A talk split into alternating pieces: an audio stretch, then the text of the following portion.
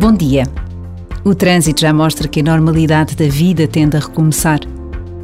As férias estão guardadas nas memórias e nas imagens partilhadas. Já se levam os mais pequenos às escolas. Mas não podemos facilitar nos hábitos que a pandemia nos obrigou a ter. E não só os cuidados de higiene e distanciamento social. Precisamos de estar atentos aos mais velhos, de cuidar de quem mais precisa. Precisamos de manter acesa a nossa inquietude pelo bem do próximo. Por vezes, basta a pausa de um minuto para reconhecermos o que Deus nos pede a cada dia que começa.